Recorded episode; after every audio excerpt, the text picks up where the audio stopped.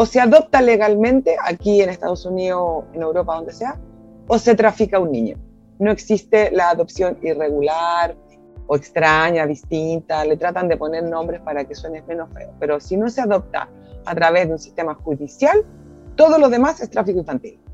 Gran parte del tráfico de niños latinoamericanos a Europa y a Estados Unidos y a Canadá eh, salieron eh, porque a, a, las madres les dijeron que los niños se habían muerto en el parto. Estos son los dos casos de adopciones que se hacen en Chile.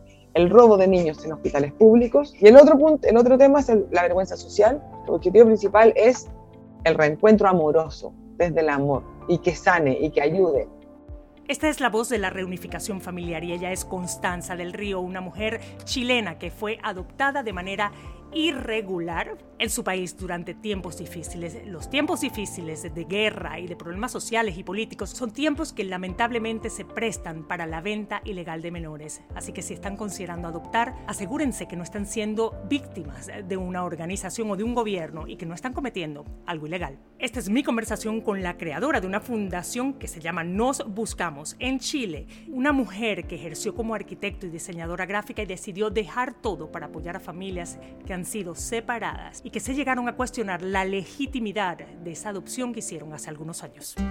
Y Sofía sabe que la amamos.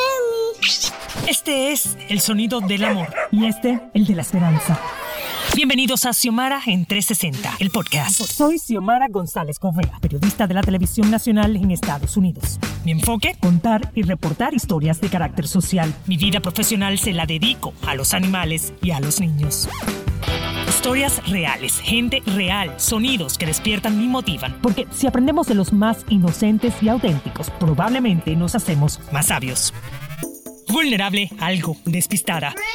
obsesiva y madre adoptiva y de crianza temporal.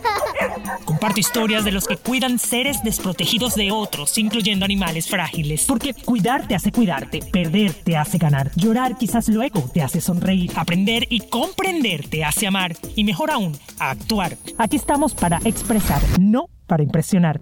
Cuento historias con propósito de gente con persistencia de mosquito, paciencia de hormiga, lealtad de perro y desapego de gato. Gracias por estar aquí. Xiomara en 360. I can, you can, we can.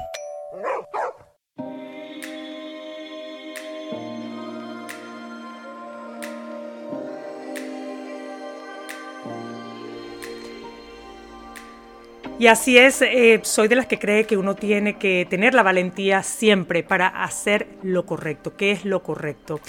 Indagar, cuestionar, buscar para ayudar a esos que no tienen voz principalmente y también a los adultos pues que de alguna u otra manera han sido afectados no por, por algún acto irregular eh, que de hecho puede involucrar al gobierno, ¿no?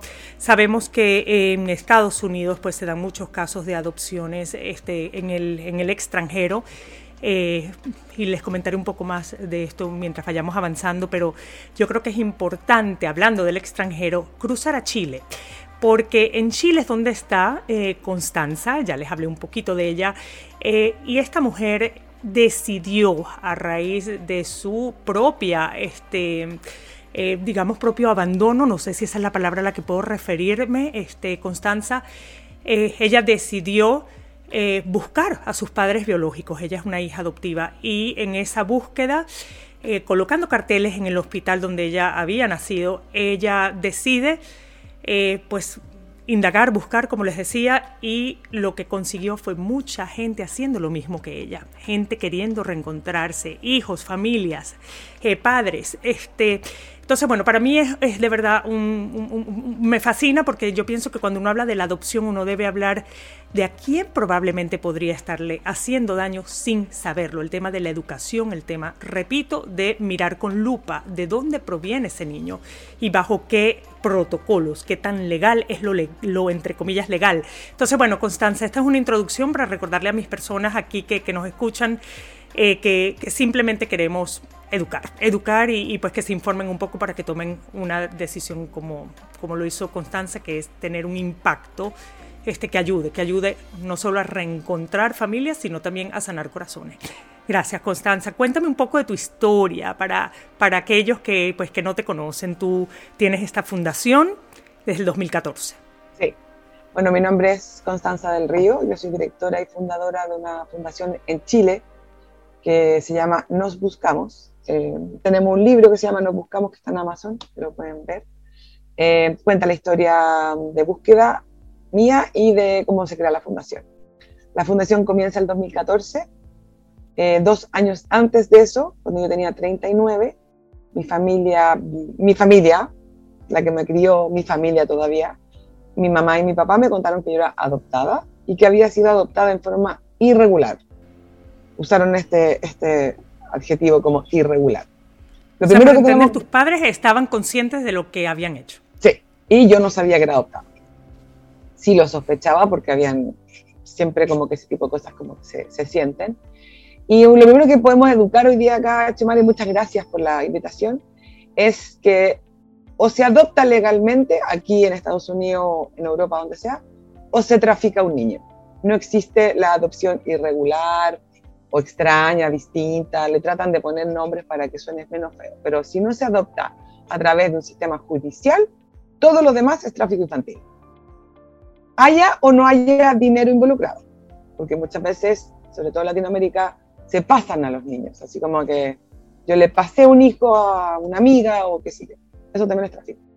Eh, nosotros defendemos el derecho de la identidad de los niños y, mantenemos ese derecho aunque sean adultos. Nuestra fundación no trabaja con niños, trabajamos con adultos que fueron dados en adopción legal o ilegalmente o traficados, eh, que buscan sus orígenes y sus familias biológicas. Eh, uno de los derechos de los niños es el derecho a la identidad y a la historia personal, y todos los seres humanos debiésemos saber de dónde venimos, si somos de alguna etnia, de qué continente, de qué país, qué pasó con tus padres, qué pasó con tu familia. Todos los que saben eh, desde siempre su historia la dan por granted, ¿cómo se dice eso? La dan por sentada. Eh, mi mamá era secretaria, mi papá era bombero, mi abuelo era carpintero y tienen una historia que construye su identidad presente. Eso y muchas otras cosas más, obviamente. Los adoptados lamentablemente carecen de esa información, tienen la información de sus padres adoptivos, de los padres que los crían. Ahora te voy a, te voy a interrumpir un segundo porque sí quiero que, que las personas también este, entiendan que lo tuyo definitivamente no es una opinión del corazón, es una opinión obviamente basada en información. Y sabemos, sabemos que las mismas Naciones Unidas, UNICEF, etcétera, este, una de las cosas que dicen es algo que, que, que tú acabas de decir también, ¿no? Y es como reafirmando eso de una manera, digamos, como más, ¿sabes? Digamos, no, no, quiero decir formal, pero para aquellos que dudan, ¿no? Porque no te conocen o lo que sea, siempre quieren buscar una, una entidad pues que, que garantice, ¿no? Lo que uno conversa. Este, un niño adoptado sin el consentimiento de padres biológicos es considerado tráfico humano no hay otra. Es como cuando uno dice estoy embarazada, estoy, ah, este, no puedes estar medio embarazado, ¿no? Como dicen, no, estás o no estás. Y la adopción, pero, ¿qué pasa con ese término?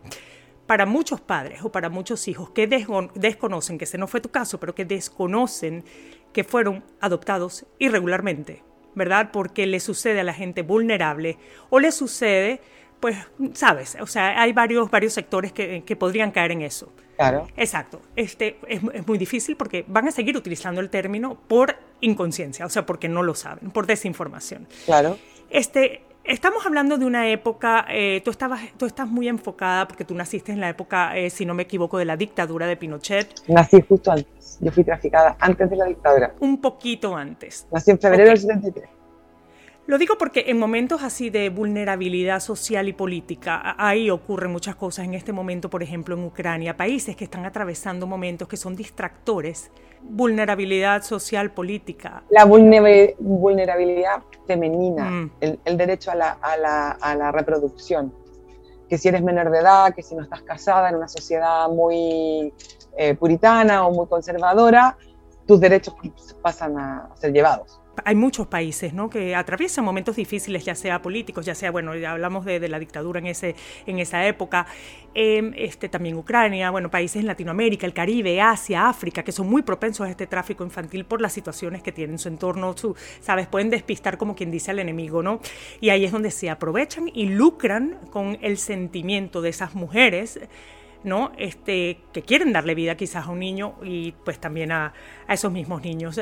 Entonces, en el caso de Chile se vio mucho por esa dictadura, por esa represión, por ese miedo social. Las madres cuyos hijos, perdón, hijas quedaban embarazadas, pues ellos mismos como que gestionaban toda esta, esta adopción ilegal. Tremenda culpa. ¿Cuántas personas ustedes típicamente eh, en esta fundación eh, se han registrado? Madres, ya sea esas madres arrepentidas de ese entonces, si todavía están vivas, los mismos hijos. Eh, nosotros tenemos a la fecha más de 7.000 casos registrados. Wow. Porque se nos dio vuelta la tasa, antes eran más adoptados buscando familias, hoy tenemos más familias buscando adoptados. O sea, no es 50 y 50, es como 60-40%. ¿Por qué crees que sucede eso? ¿Por arrepentimiento o por cómo se enteran? Por información, porque en, en, el tema puntual de Chile y de Latinoamérica, incluyo en este punto a Guatemala y Argentina y Brasil, que son como los países donde más hemos visto El Salvador también, México, eh, América tiene que ver con que las madres pensaban que estos hijos estaban muertos. Gran parte del tráfico de niños latinoamericanos a Europa y a Estados Unidos y a Canadá eh, salieron eh, porque a, los, a, las madres les dijeron que los niños se habían muerto en el parto. Obviamente no salieron escondidos adentro de una maleta, salieron con la colusión lamentable de el médico, la matrona, el juez, el policía, etc. Por lo tanto, salieron con sus pasaportes, con documentos de jueces que permitían la salida de estos niños y con informes. Obviamente falsos. alterando nombres. Claro, no, no, no, ni siquiera. Eh, aquí nos damos cuenta que eran eran tan impunes, por lo menos en Chile, eran tan impunes que ni siquiera falsificaban los nombres. Decían, voy a inventar un nombre, María González da a luz a este niño y lo entrega en adopción, con la fecha, con la hora, en el hospital y todo, pero a esa mujer le dijeron que el niño había muerto en el parto y que venía deforme y que mejor no lo veía porque el hospital se iba a hacer cargo del cuerpo porque lo iban a dejar para estudio. Esa historia la hemos escuchado. Ahora ya va, perdón, pero te tengo que interrumpir ahí. Sí, si dale, yo dale. soy mamá y yo estoy pariendo a un niño, uh -huh. yo tengo que ver ese cuerpo. O sea, yo exijo que Estamos ese cuerpo, por lo menos yo le pueda dar Sepultura. la bendición o lo que sea que uno quiera, por supuesto. Obvio, pero lamentablemente supuesto, estamos hablando uno de. quiere cerrar ese ciclo. Estamos hablando de mujeres muy vulnerables y un abuso de poder espantoso en los años 70 y 80, donde el médico o el cura o la monja de ese, de ese hospital decía que se había muerto y estamos hablando de mujeres en su gran mayoría analfabetas, rurales, eh, de escasos recursos sociales, donde además les decían que se había muerto y que no, que le pegaban como si le decían, no se preocupe, usted va a tener más niños, y venía el curita y le daba la bendición y como que la acogía, entonces ella se quedaba con la sensación sí, de la que manipulaban. la manipulaban psicológicamente. Acordémonos, las que han tenido las, las que han parido, después de parir viene un ratch de hormonas donde la mujer queda muy vulnerable a, a, todo. Por lo tanto, eran muy fáciles de convencer. ¿Por qué se robaban los niños de estas personas? Porque eran fáciles, pruebas, perdón, presas fáciles. Estos eran traficantes de niños que eh, captaban muy bien a su presa. Veían a las mujeres más tímidas, a las más calladas, a las más asustadas, a las más temerosas, esas eran presas fáciles porque sabían que no iban a, ¿cómo se dice?, alegar, no iban a, a, discutir la decisión que ya le habían dicho que el niño se había No muerto. iban a resistirse. Exacto. Ahora, por eso, en pasado, mujeres, obviamente estamos en un... Esas mujeres le dijeron que estaban muertos los niños. No se pusieron a buscar a, a, los niños muertos entre los vivos, hasta que nos ven en la prensa. Y ven que su hospital, el hospital donde tuvieron ese niño, es el, uno de los hospitales donde más se produjo tráfico y obviamente eh, se conciende la misma cantidad de años, entonces es el mismo médico, por lo tanto empiezan a, a, sospechar y ahí empieza a buscar. Ok, ya vamos a llegar ahí, pero estamos, hablábamos pues en contexto histórico de cuando había pasado esto durante dictadura tal, que ese es el enfoque donde más ocurrió este pues este tráfico ilegal o, digamos esta eh, terrible porque es pues un, además un fraude este pues, hasta emocional digo yo, ¿no? Porque wow, o sea tremendo trauma. Sí me da mucha curiosidad de entender hoy en día qué tantos casos por ejemplo, si hablamos de Estados Unidos, ¿cuántos casos en este hoy en día se registran de familias en Estados Unidos que han adoptado, por ejemplo, en Chile? Tenemos que han recurrido a la, a la adopción internacional. Aquí hay un tema muy importante, sobre todo en los países desarrollados como Estados Unidos o los países europeos. Los padres que adoptaron, adoptaron sin tener conocimiento alguno de que había un dolo o que había un delito. A ellos, la agencia de adopción donde se, inscribieron, les dijeron que eran niños pobres del tercer mundo que necesitaban urgente una familia. No, obviamente no les dijeron, nos estamos robando niños de un hospital, ustedes los quieren, porque obviamente la gente del, del primer mundo, de Estados Unidos, de Europa, sobre todo de esa época, querían hacer todo by the book, o sea, querían hacerlo bien, no querían, no andaban buscando cometer un delito. Les cobraban una cierta cantidad de dinero porque les decían que eh, el abogado, que los pasajes, que la manutención del, bebé, la manutención de la madre, el hogar, donde, que al final eran puras mentiras porque simplemente se robaron al niño. Por lo tanto, hoy día están llegando varias, tenemos varios casos de mamás adoptivas de alrededor de 70 años que se sienten hoy día que se ven cómplices de una situación ilegal y inmediatamente empujan a sus propios hijos, incluyendo los hijos, no quieren saber nada, porque ahí empieza la otra parte psicológica, la lealtad de los hijos adoptados hacia sus familias adoptantes. Esas mismas madres adoptivas están empujando la búsqueda. Acabamos de resolver un caso de un par de gemelos en, New Jersey, Mika y Elan, y los chicos fueron robados de los brazos de su madre, pobre, en la calle, pero ella nunca los entregó. Dios mío, estoy conversando con Constanza del Río, ella es la fundadora de Nos Buscamos en Chile. Hay un libro incluso en el que ella cuenta su historia personal. Al regresar aquí a Xiomara entre 60, eh, yo quiero saber, tus padres, sabiendo que era una adopción lo que llaman irregular, ¿por qué accedieron? Regresamos en un segundo.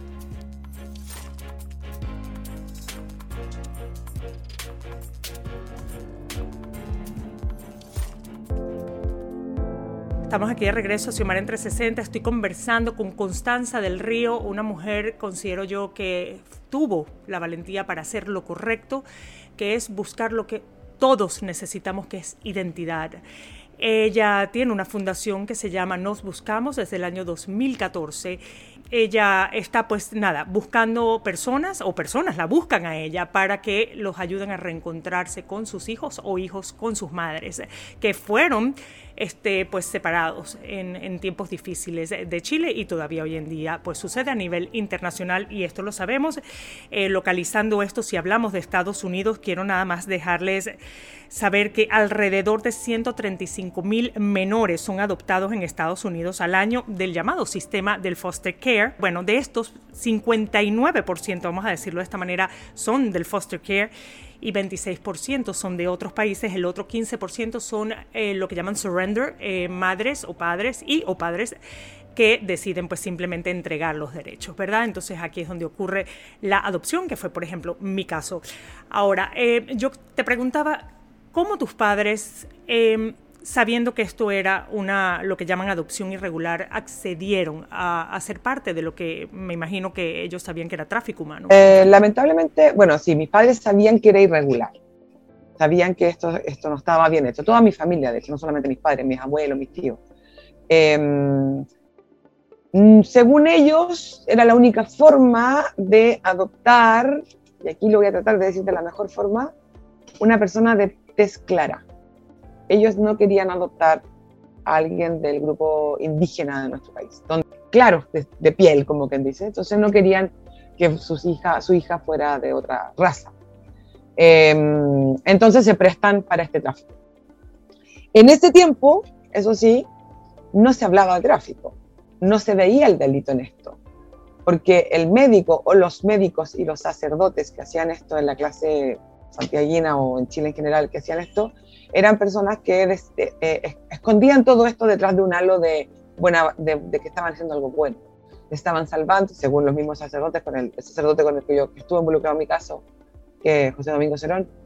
Eh, él dice, yo evité que tu madre abortara. Eso es mentira. Es una mentira del porte de un camión, porque mi madre se entera que está embarazada a los cuatro meses. Generalmente las adolescentes no se enteran que están embarazadas a los 15 días. Los, los, los, abortos legales o ilegales se pueden hacer solamente hasta la doceava semana. En esa época y hoy. Por lo tanto, escondían este, eh, detrás de un halo de, algo bueno de que estaban salvando la vida al niño. Lo que estaban salvando era la reputación de la familia materna. Que esta familia no quería que su hija tuviera un hijo adolescente o soltera. simplemente eso.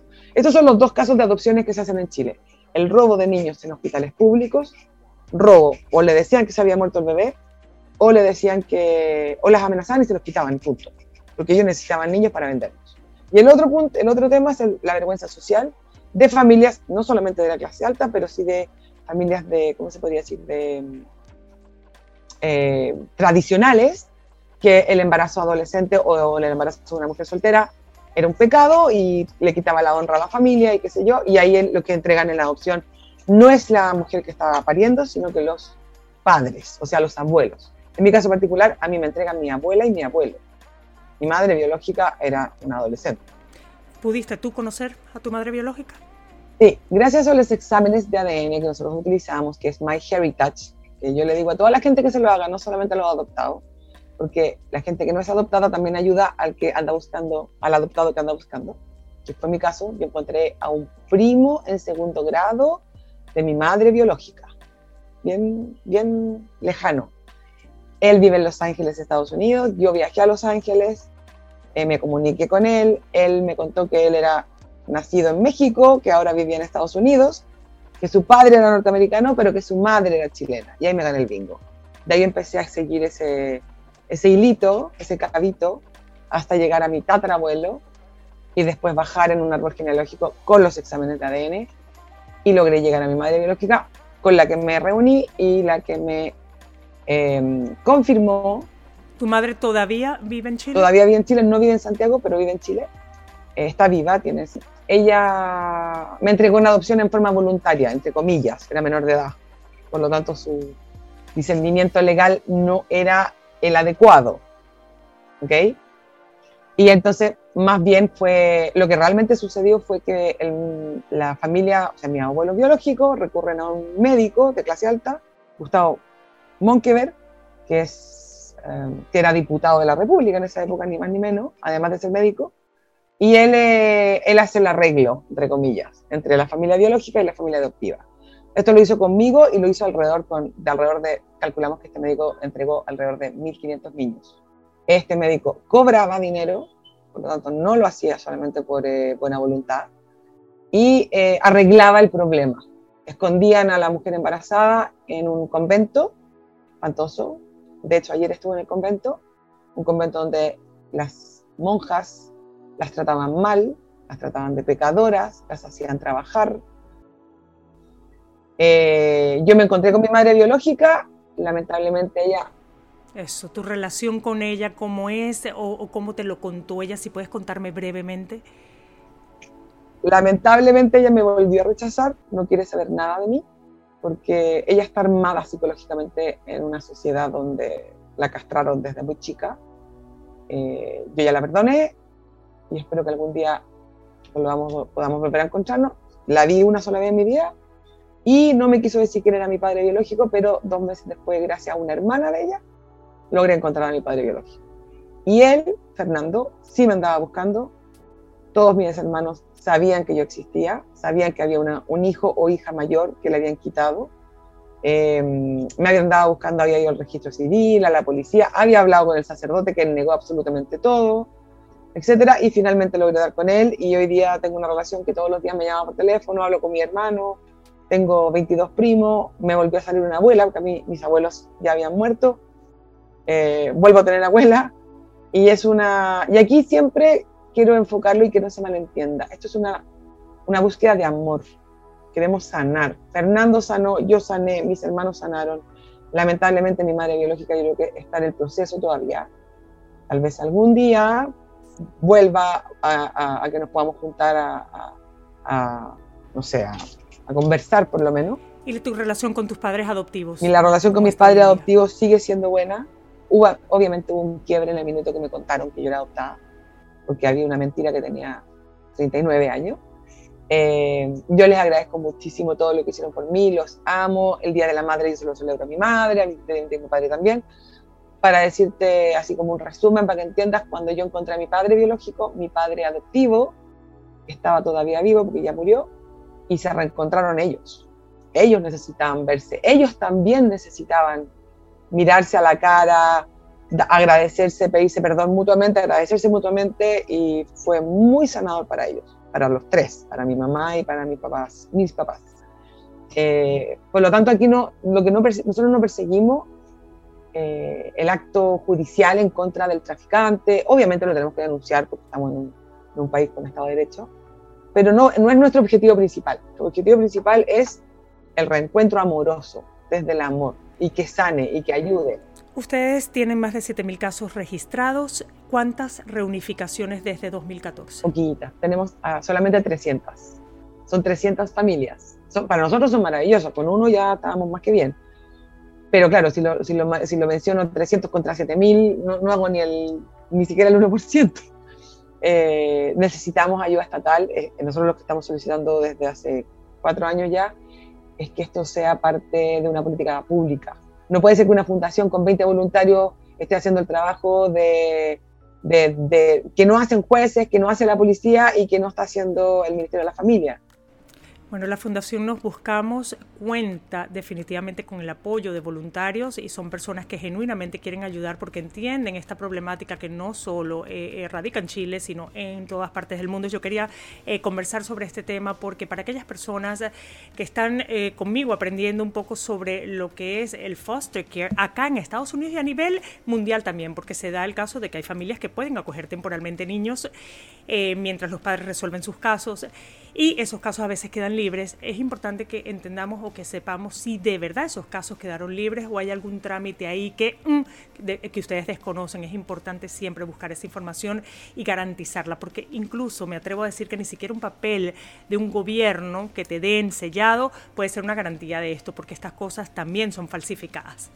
De hecho, estamos haciendo mentorías personales con padres adoptivos de niños que todavía son niños, donde nosotros lo que más recomendamos es, te lo recomiendo a ti también, y esto es un consejo gratuito y no me lo pediste, así que me lo puedes rechazar, es tú debieses tener, tú como madre debieses tener toda la información de los padres biológicos de tus hijos. Lo tengo.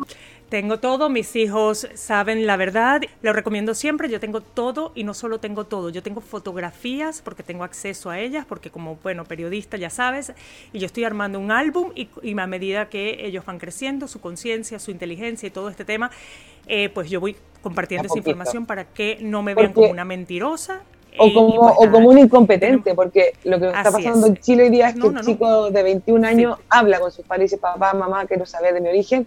Y dicen, sí. ok, vamos a ir al, al, Estado porque el Estado tiene tu carpeta. El Estado se le perdió la carpeta. El hogar donde, el orfanato de donde salió el niño se, de, se desintegró y ya no está el archivo. Así sucede. Y de eso se, se trata el amor, este, de, de, respaldar a sus hijos y pues decirles siempre la verdad. Constanza del Río, eh, muchísimas gracias por tu tiempo y por la labor que haces a través de tu fundación en pro de la dignidad y del amor de, de la familia. Gracias, gracias, gracias. Muchas gracias a ti. Xiomara en 360 es una producción de Xiomara 360 y Actualidad Media Group. Más información en xiomara360.com. Tus comentarios y reviews en esta y la mayoría de las plataformas de audio disponibles me ayudarán a crecer y a llevar mejor el mensaje a quienes quieran escucharlo desde el corazón.